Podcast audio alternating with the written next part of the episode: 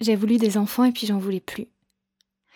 J'en ai voulu le plus tôt possible, et puis pas avant d'être totalement prête.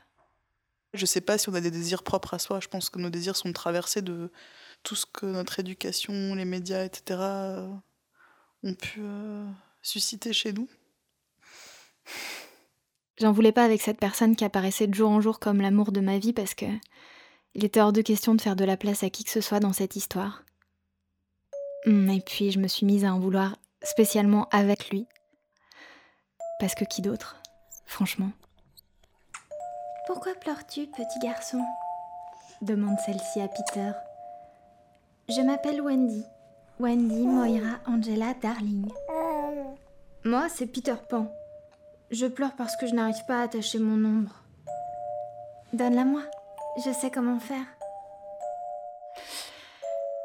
Les filles repères, ce sont celles à qui tu peux t'identifier.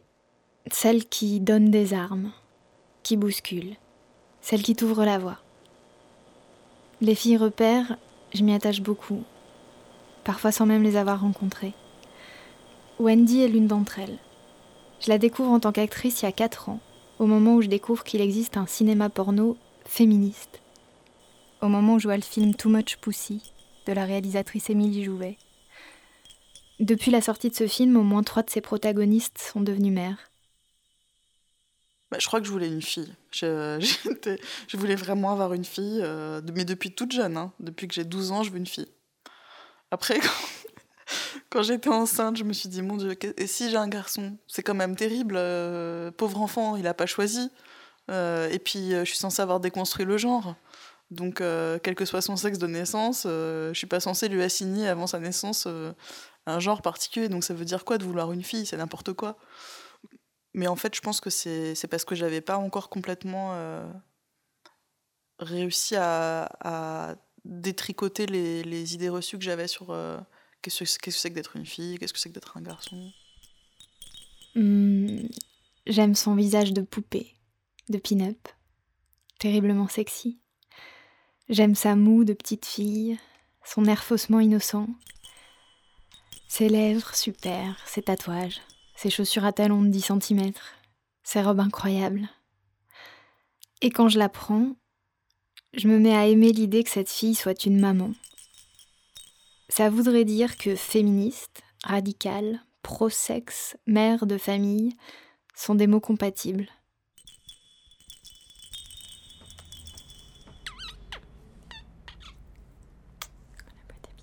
Bon, j'ai une fille et il se trouve que ma fille, elle n'a pas des comportements de, petite princesse, quoi, chochotte. Et j'aime bien ça chez elle.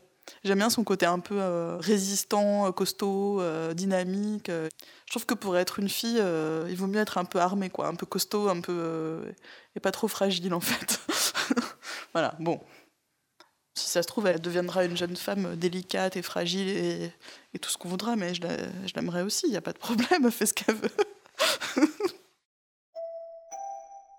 Au début, j'imagine avoir un garçon, pour rester la seule femme de sa vie. Lui il dit pas trop ce qu'il espère, comment il se projette, comment il nous imagine tous les deux dans cette nouvelle version de nous.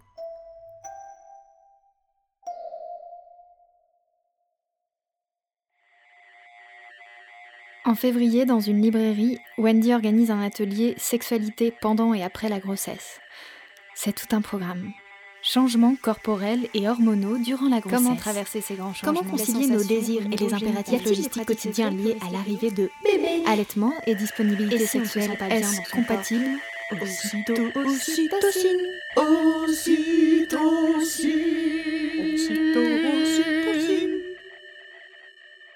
Je lis quelque part que les hormones produites en faisant l'amour apaisent bébé dans l'utérus. Et ailleurs, la grossesse est un stade sexuel de la vie des femmes, un état du corps méga sexuel. À la maternité, pendant un cours de préparation à la naissance, une sage-femme prétend que certaines d'entre nous auront peut-être un orgasme en accouchant.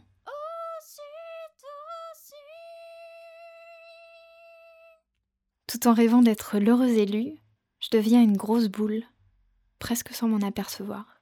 J'ai pas vécu ma grossesse comme une expérience politique dans laquelle il fallait penser la sexualité ou lui donner une place particulière.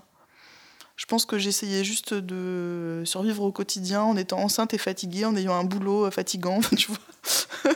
je pense que c'est ce que la plupart des gens traversent. Par exemple, il y a des moments où je me, disais, oui, euh, quand même, euh, j'ai beaucoup moins de rapports sexuels qu'auparavant. Euh, ma vie sexuelle en a, a, pâti, etc. Puis c'est là que tu te rends compte qu'en fait, tu es passé d'un discours féministe pro-sexe à un discours d'injonction. C'est-à-dire qu'il faudrait que tu aies une sexualité.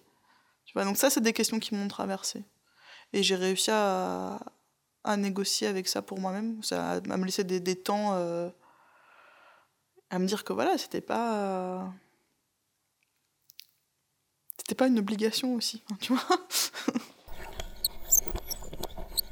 Je suis sa première fois. Sa première fois avec une grosse boule de femme qui contient autre chose qu'elle-même. Une grosse boule en train de couver, très très très très occupée. En relation directe avec le cosmos et la Pachamama, j'ai l'impression d'y laisser des neurones. Je travaille à la vitesse d'une limace. Je donne tout ce que j'ai. Et puis un jour, on s'engueule sérieusement pour une connerie. Un dimanche triste, où ça va pas, pas du tout. Je voudrais bien boire quelques petits shots de rhum, ou fumer un truc. C'est alors qu'ils entendent le cocorico strident de Peter, et peu après, il se pose à proximité d'eux. Bonjour les gars, j'ai une grande surprise pour vous. Je vous ai ramené une maman. Vous ne l'avez pas encore vue? Les garçons ne répondent pas, mais ils reculent d'un pas, laissant à Peter le soin de découvrir Wendy, étendue sur le sol, une flèche plantée dans le cœur. Avant la grossesse, j'avais un rapport d'aisance avec mon corps. Je pense que j'aimais le voir et le montrer, et que j'avais pas du tout de problème avec ça, et que c'est pas pour rien que je faisais du burlesque, c'est parce que c'est un, art populaire dans lequel euh, la nudité est utilisée à des fins euh, comiques ou politiques. J'avais le sentiment, lorsque j'étais sur scène, euh, de, de surjouer, de détourner, de dénoncer les constructions stéréotypiques du féminin. J'étais néanmoins euh, une femme jeune, blanche, euh, qui maniait avec une grande aisance les codes de la féminité. Et juste après bah, Après la grossesse, euh, mon corps portait les stigmates de la grossesse et de l'accouchement, les porte toujours. J'ai un rapport double à ça. Le premier, c'est un rapport d'affection, parce que je me dis, voilà, je porte sur moi les stigmates du fait que j'ai porté cet enfant, et que cet enfant, bah, va grandir, va avoir une vie et sera plus là, mais moi je garde, les marques de cette expérience-là. J'ai même pensé à faire tatouer les, craquelures de peau sur mon ventre. Je me suis rendu compte d'une chose après mon accouchement, par exemple, c'est que mon corps ayant changé, euh, n'ayant plus la forme qu'il avait auparavant, j'étais moins à l'aise à l'idée de le montrer euh, nu. Et du coup, ça m'a questionné sur à quel point c'était subversif de me montrer nu auparavant. Et j'en ai déduit que ça ne l'était pas tant que ça. voilà. Qu'est-ce que je pourrais bien raconter de ce que je suis à cet enfant, de ce que je fais, de ce que j'ai fait dans ma vie d'avant. Qu'est-ce que je pourrais bien raconter de ce que je suis à cet enfant, de ce que je fais, de ce que j'ai fait, de ce que j'ai fait dans ma vie d'avant. Ça va changer? D'avoir son regard sur moi tout le temps. Qu'est-ce que ça va changer? d'avoir son regard sur moi tout le temps. sur moi tout le temps. Je l'appelle pas ma princesse déjà ça a dû m'arriver une fois, puis j'ai trouvé ça bizarre dans ma bouche. ce n'est pas revenu. Euh, je l'ai beaucoup appelé mon petit lion parce qu'elle a, longtemps été chauve. Donc euh, je lui faisais une crinière imaginaire. Maintenant, elle est toute bouclée. Euh. Maintenant, elle a une crinière. Tu vois, comme quoi, ça marche. C'était dur de lui trouver un prénom d'ailleurs, parce qu'en fait, j'avais un prénom en tête depuis avant même sa conception. Et en fait, mes coparents n'étaient pas très fans de ce prénom. Et en fait, euh, quand je l'ai vue à la naissance, je trouvais qu'elle n'avait pas du tout la tête de ce prénom, que ça ne lui allait pas. Mais vraiment pas. Et euh, pendant deux jours, elle s'est appelée euh, fille. Enfin, il y avait mon nom de famille sur son bracelet de naissance et il y avait marqué fille. Donc voilà, elle n'avait pas de nom.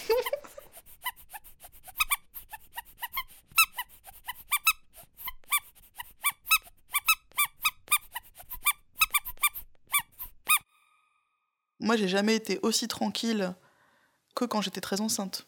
Euh, à partir du moment où, j'étais, où ça se voyait que j'étais enceinte, et à partir du moment où j'avais un petit enfant collé à mes basques, je me suis beaucoup moins fait emmerder. C'est-à-dire que t'es, es prise, t'es considérée comme étant prise, t'es considérée comme appartenant déjà à quelqu'un.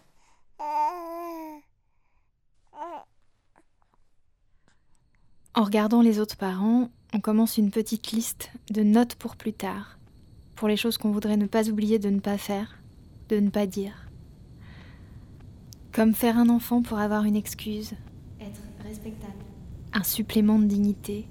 Oui, c'est un statut euh, qui a soit une respectabilité sans doute, mais dans un milieu qui m'intéresse pas en fait.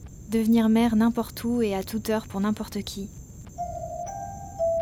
Pendant que les gens font des pronostics contradictoires sur le contenu sexué de mon ventre, une seule fois, un jour, on se l'avoue ensemble à demi-mot. Cette intuition un peu bête et fragile que nous partageons. Ce sera probablement une fille. Alors je rajoute sur la liste, attention, cette fille n'est pas moi.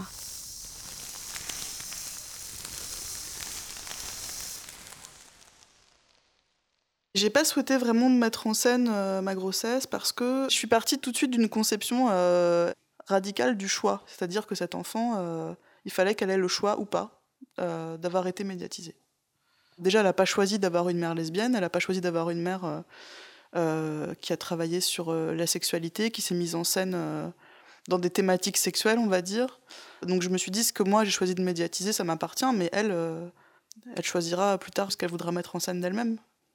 Et bon, ça n'appartient qu'à moi ce choix. Il y a d'autres personnes, lesbiennes ou travailleuses du sexe, qui ont choisi de mettre en scène leur grossesse dans les médias parce qu'elles voulaient rendre visible le fait qu'on peut être euh, une mère euh, tout à fait digne et une travailleuse du sexe, qu'on peut être euh, une lesbienne et une mère tout à fait digne, et enfin digne au sens de.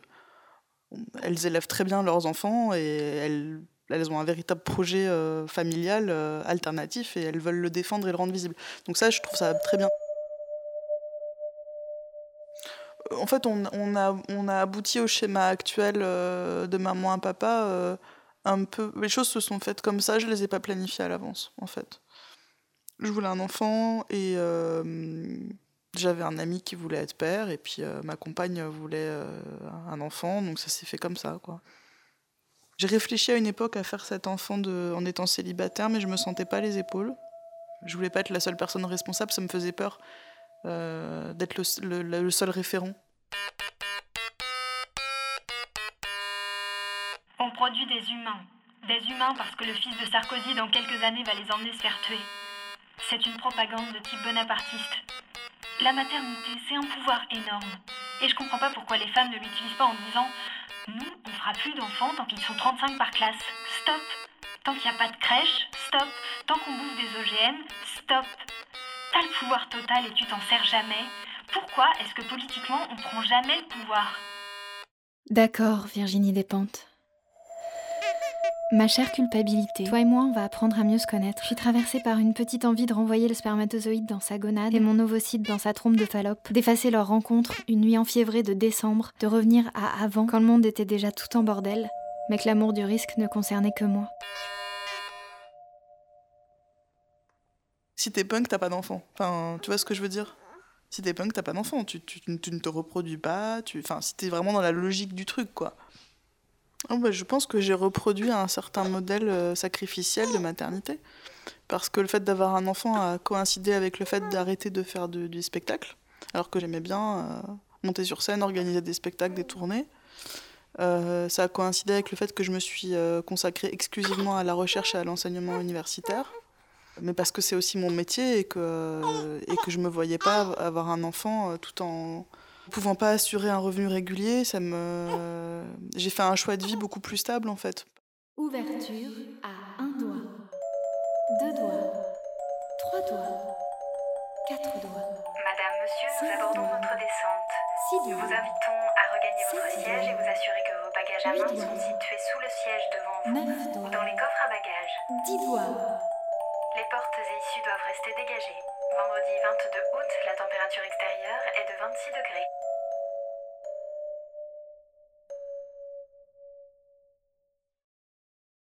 Le fait d'être mère fait que j'ai des tas de sujets de conversation possibles avec des femmes qui ont rien à voir avec moi, mais qui sont des sujets de conversation très pragmatiques, euh, très triviaux, liés à la logistique, aux soins. euh.